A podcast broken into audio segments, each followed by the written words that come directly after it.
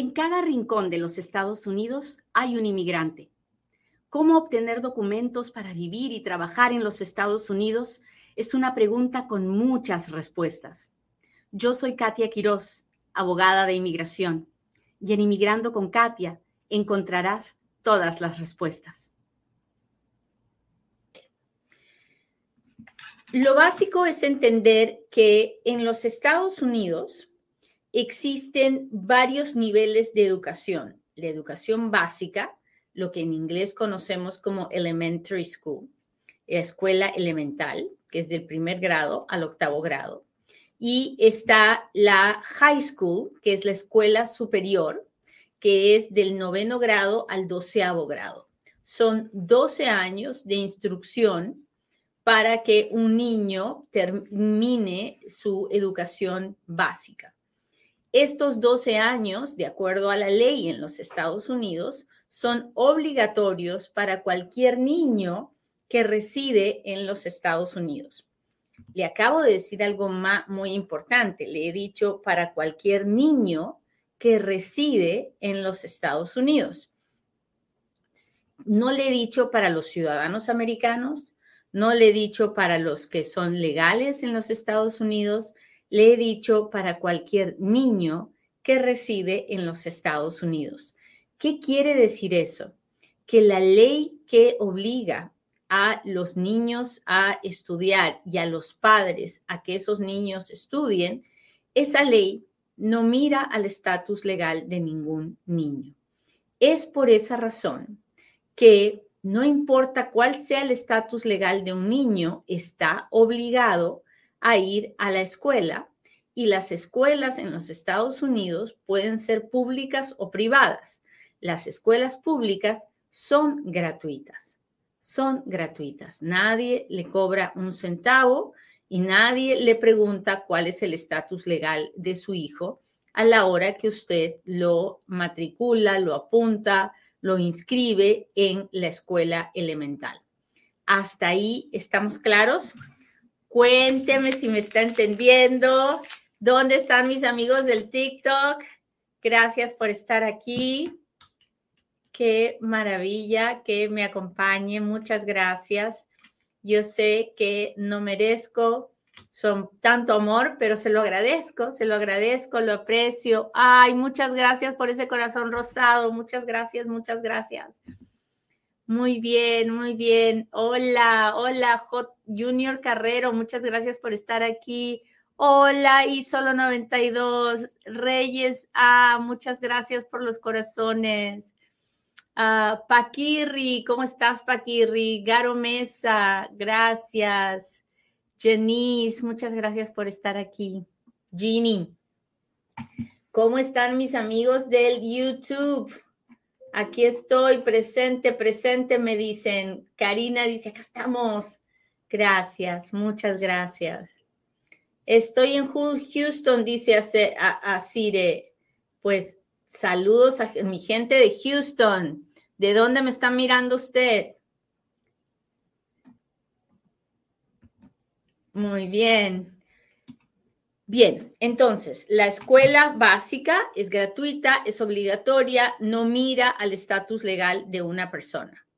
Si usted está, está ya indocumentado dentro de los Estados Unidos y tiene un niño que está indocumentado en los Estados Unidos, el niño tiene la misma obligación que tiene un niño ciudadano americano de ir a la escuela. ¿Cómo es que eh, en, las, en la escuela secundaria hay niños que se salen, es verdad, hay niños que dejan la escuela secundaria, eso es muy prevalente, sobre todo en nuestra comunidad y en las zonas ah, donde hay mayor pobreza. Los niños dejan la secundaria para ponerse a trabajar por necesidad. Ah, y, es posible, sí, pero eh, es muy triste. es, lo peor que un papá puede permitir es que su hijo deje la escuela porque en ese momento ese muchacho está perdiendo grandes oportunidades para el resto de su vida. Pero en fin. Bueno, ¿qué pasa si usted está en el extranjero y dice, ok, yo quiero que mi hijo estudie en los Estados Unidos, y, pero no quiero que esté indocumentado? Entonces, usted para los primeros ocho años no puede hacer nada. La escuela básica no se puede venir con una visa de estudiante, pero para la secundaria sí se puede. Para la secundaria existe una visa que es la visa F1 que le permite a un niño venir a estudiar la secundaria en los Estados Unidos. Así que ya lo sabe, si usted que me está mirando está en el extranjero o tiene un familiar en el extranjero que quiera enviar a sus hijos a estudiar a los Estados Unidos, puede hacerlo desde la secundaria, nunca a una escuela pública. No hay visa de estudiante para una escuela pública, pero sí para una escuela privada. ¿Ok? Entonces, usted puede averiguar en el estado donde usted quiera qué escuelas privadas hay y si le aceptan, pues eh, la misma escuela ah, iniciará los trámites para la visa de estudiante el aplicante con sus papás tendrá que ir a la embajada, solicitar la visa de estudiante para venir a estudiar. ¿Hasta ahí vamos bien? Muy bien, cuénteme, cuénteme, cuénteme quién, quién ya machucó el botón de compartir. Listo.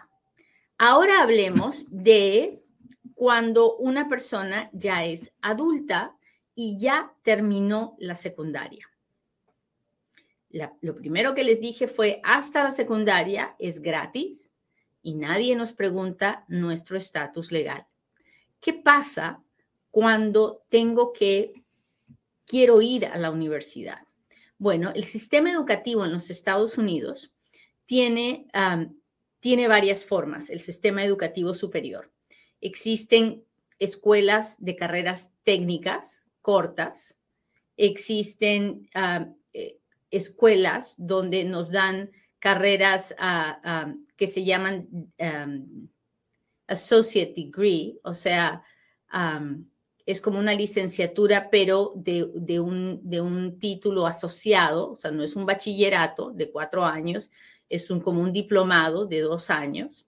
Y luego está la carrera de bachiller, que es un programa de cuatro años. Nosotros en cada, en las ciudades más o menos grandes, tenemos escuelas comunitarias que les decimos community college, donde generalmente se dan carreras de dos años. Hay muchos community colleges que van a dar carreras de cuatro años. Y luego tenemos universidades. Hay universidades públicas, hay universidades privadas. Sin importar si la universidad es pública o privada, Todas las universidades tienen oficinas de estudiantes internacionales. Así que si usted está viviendo en el extranjero y usted estudió en el extranjero o terminó la secundaria en el extranjero y quiere venir a los Estados Unidos, la mejor forma es a través de una universidad para estudiar una carrera universitaria o una maestría o un doctorado. ¿Y cómo se hace? ¿Busca un abogado? No, no necesita buscar un abogado. Para buscar una visa de estudiante, lo que necesita es contactar a la universidad en donde usted quiere estudiar, contactarse con la oficina de estudiantes internacionales para que ellos le digan si usted tiene los requisitos que se necesitan para poder estudiar en esa universidad. Y si los tiene, pues entonces, esta oficina de estudiantes internacionales de la universidad le dará los documentos que necesita llevar a la embajada para solicitar la visa. Y las personas que vienen con visa de estudiante vienen prometiendo que después de que terminen de estudiar, regresarán a su país y que su intención no es vivir en los Estados Unidos. Esta visa de estudiante no me da la oportunidad de trabajar, solo me da la oportunidad de estudiar y si puedo trabajar es solamente dentro de la escuela, el college o la universidad por un monto muy limitado y por unas horas muy limitadas. ¿Hasta ahí estamos claros? Cuénteme, cuénteme, cuénteme qué está pasando.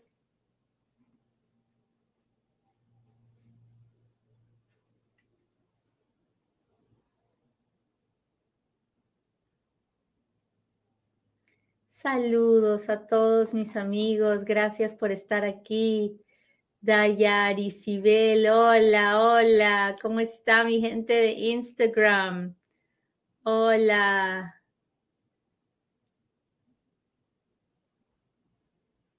Gracias, Reyesa, muchas gracias. Hola, Marco Antonio. Gilberto se ha unido. Muy bien.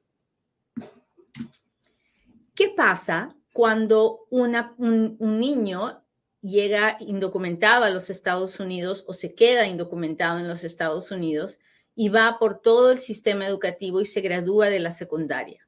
¿Qué paz, qué futuro tiene ese niño que está indocumentado? Bueno, en este momento, en el año 2022, la mayoría de ciudades reciben a los niños indocumentados que terminaron de estudiar en ese distrito escolar, les permiten continuar sus estudios en el college comunitario o en la universidad de la comunidad como si fueran, como si fueran residentes, como, como, lo que son, residentes de esa ciudad, y no miran al estatus legal. Ah, y entonces tienen que pagar, sí, pero pagan lo que paga la gente que reside en esa ciudad. Hay otros estados donde se les permite estudiar, pero se les trata como estudiantes extranjeros. ¿Y cuál es la diferencia? Bueno, la gran diferencia es que un estudiante extranjero tiene que pagar el doble, a veces más, de lo que paga un estudiante que reside en esa ciudad. La, visa de estudiante fue pensada en traer estudiantes extranjeros, pero también fue pensada en una forma en que las universidades públicas y privadas pudieran ah, ganar más dinero. Entonces, sobre todo las escuelas públicas que pueden cobrarle, no sé, por darle un ejemplo, mil dólares por un crédito, a un estudiante internacional que viene con una visa F2, le cobran dos mil dólares o tres mil dólares. ¿Por qué? Porque son estudiantes extranjeros. Entonces, si usted estudia en los Estados Unidos sin la, secundaria, no tiene documentos legales, ¿es posible ir a, a la universidad? Sí, sí es posible generalmente dentro de su ciudad, dentro de su distrito, dentro de su estado. Y en las ciudades grandes se le permite pagar lo mismo que pagan los ciudadanos americanos que viven en esa ciudad. Y en algunos estados le cobran más, pero sí le permiten estudiar. Es muy raro que un niño que ha estudiado aquí no pueda continuar sus estudios si quiere estudiar. ¿Es caro? Sí, es caro, ya no es gratis, pero es posible. Y eso es a lo único que tenemos que mirar, a que es posible. ¿Hasta ahí vamos bien?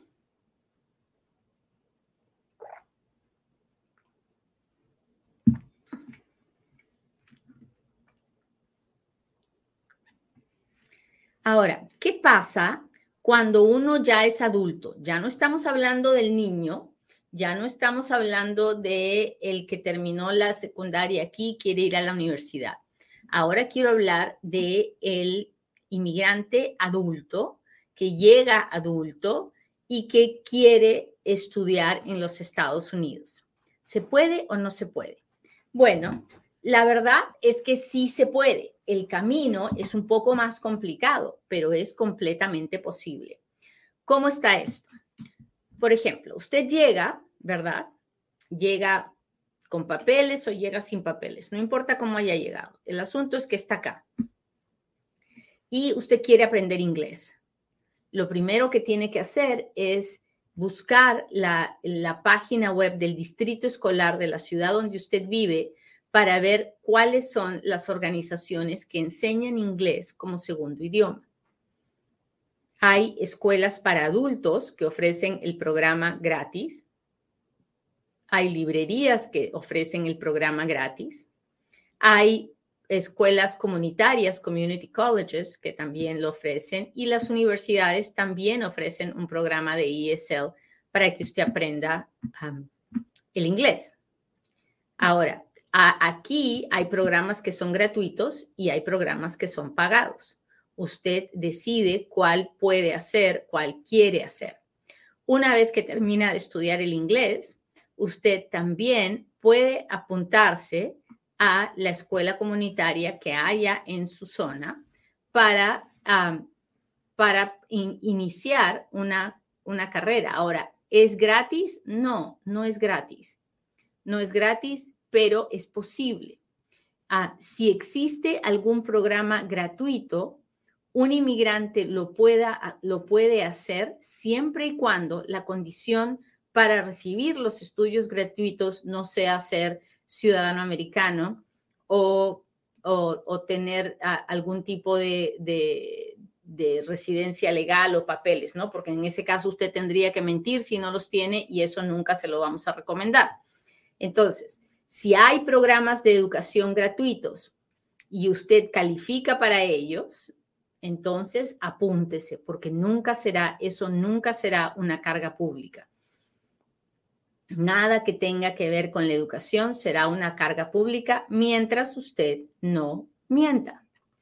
Pero, por ejemplo, hay ah, en los Estados Unidos, cuando un niño ah, que es legal, que está viviendo en los Estados Unidos, termina la secundaria, tiene que llenar un documento que se llama FAFSA. Todos, los que tienen papeles y los que no tienen papeles.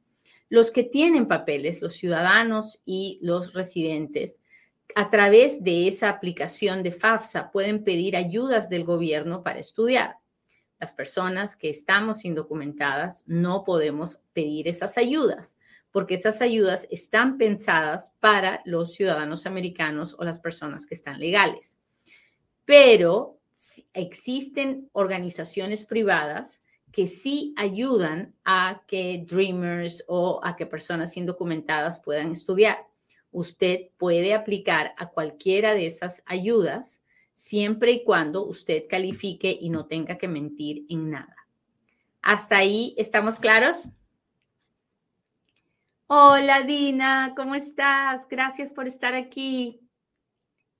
Black Dragon, ¿cómo está? Muchas gracias. Hola Antonio. Damok dice sí, sí. ¿Puedo arreglar si entré con visa de turista? No sé a qué.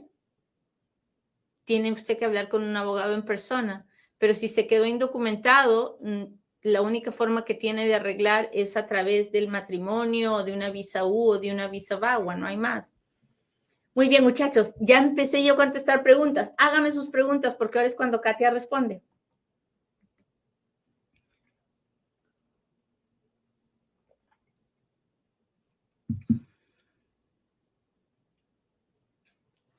Si tengo J1 y quiero cambiar a visa de estudiante, ¿puedo? Ah, Tal vez. Yo sé que no es lo que quiere escuchar, pero la respuesta es tal vez. Tendría que ver si tiene una J1 con limitaciones o no, de cuánto tiempo es, qué es lo que quiere hacer, en fin, tiene que hablar con un abogado de inmigración. Y para esta, para esta pregunta, lo mejor es un abogado de inmigración de negocios. A ver, déjeme ver. Ah, saludos de Texas, muchas gracias. ¿Se pueden combinar peticiones? Califico para visa U, sigo en espera, puedo ajustar por mi hijo aunque haya entrada ilegal.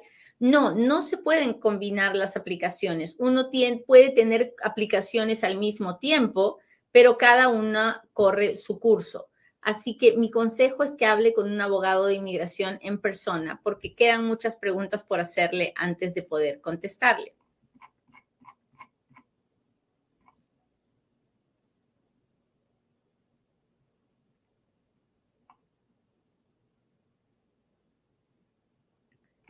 Carlos dice, me gustaría tener una segunda cita con usted, ya que mi caso de Bagua ya está aprobado. Bendito sea Dios. Y aún tengo mi caso en la corte. Es que el caso en la corte lo va a tener hasta que el juez lo termine y para eso tiene que hacer un trámite especial. Ah, a ver, déjeme ver si tengo super chat, super stickers aquí. Gracias, gracias, gracias.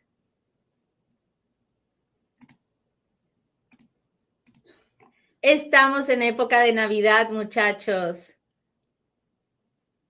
Enrique dice, my teacher wants me to go to a university because I have good grades in a community college.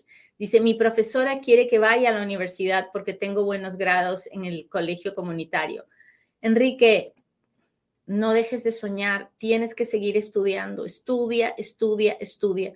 No importa si tienes papeles o no tienes papeles, tú sigue estudiando que en el momento perfecto Dios te permitirá arreglar tu situación y podrás trabajar en lo que has estudiado. Hola, Fancy Nancy, gracias por estar aquí.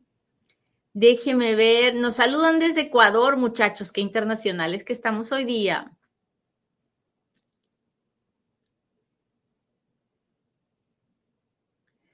Ah, buenos días, abogada. Fui militar en Colombia por amenazas. Tuve que emigrar hace seis meses. Bueno, uh, hable con un abogado. Ah, fíjese si tiene un caso de asilo o no. El simple hecho de haber sido militar no le garantiza ningún tipo de asilo. Conozco muchos militares que han perdido sus casos de asilo. Recuerde que para pedir asilo uno tiene que probar que a uno lo persiguieron individualmente por su raza, su religión, su opinión política, su nacionalidad, o porque es parte de un grupo especial y su gobierno no lo va a proteger. Ah, ¿Cuánto dura el permiso si ya le hicieron las huellas? Bueno, en este momento siete a ocho meses. Déjeme ver, déjeme ver. Gracias por todos los diamantitos que me mandan. Hola, desde El Salvador, tengo una pregunta. ¿Es necesario llevar a abogado a la primera cita de inmigración? Pues eso depende, Gracie. Si usted lo único que está tratando de hacer es ganar tiempo, pues no, pero si usted tiene un caso y quiere tener, quiere meter su aplicación de asilo, pues entonces sí. Hola, Jackie, muchas gracias, muchas gracias. El papá de mi hijo se casó y va a pedir a mi hija, yo como madre, ¿cómo podría ir? No lo sé cuando un papá, ah, cuando un papá se casa, la esposa, si es ciudadana, puede pedir a la hija, la hija que está en el extranjero y la hija puede obtener la residencia. una vez que la, hija tiene 21 años y es residente o ciudadana, puede pedir a la mamá. Pero de otra forma, tendría que hacerle muchas preguntas antes de poder decirle si se puede hacer algo o no. Ah, déjeme ver. Nebro ha empezado a seguirme. Muchas gracias. Qué lindo. Gracias por todo su apoyo. Daniel, ¿cómo está? Hola, hola. O'Brien Araujo, gracias por seguirnos. Aprecio mucho su compañía, aprecio mucho que esté conmigo. La carga pública afecta a las nuevas aplicaciones. La carga pública entra en vigencia, la nueva regla de carga pública entra en vigencia mañana, el 23 de diciembre. A partir de mañana hay una nueva aplicación de residencia, una nueva forma I-485. Todos los que quieran pedir la residencia a partir de mañana tienen que llenar la nueva aplicación. Y, uh, pero no es algo, yo no creo que nadie tiene que estar preocupado porque esta nueva aplicación de carga pública, esta nueva regulación de carga pública es prácticamente volver al pasado, o sea, volver a la regla que teníamos antes de que uno no es una carga pública ah, porque sus hijos recibieron estampillas o porque sus hijos tienen una aseguranza médica del gobierno. No, uno es carga pública cuando anda recibiendo dinero para mantenerse o cuando está en un hospital o en un hospicio por mucho tiempo y el gobierno lo mantiene. Entonces, básicamente hemos vuelto a lo de antes. Usted es carga pública si el gobierno lo mantiene. Y para que el gobierno lo mantenga, regla número uno, usted tiene que estar recibiendo cash. Y si usted no está recibiendo cash, entonces, y, no está mintiendo en las aplicaciones para pedir ayudas, todo va a estar bien. Muy bien, muchachos, pues nos acercamos más, más, más a la Navidad.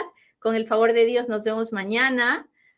así que esté con el corazón alegre. Es un tiempo para estar alegre. Yo sé que usted me puede encontrar miles de razones para decirme por qué no tiene que estar alegre, pero no, un corazón agradecido tiene que estar alegre en este tiempo en que celebramos que van a ser el niño Dios. Así que ánimo, ánimo y tenga una sonrisa en la cara.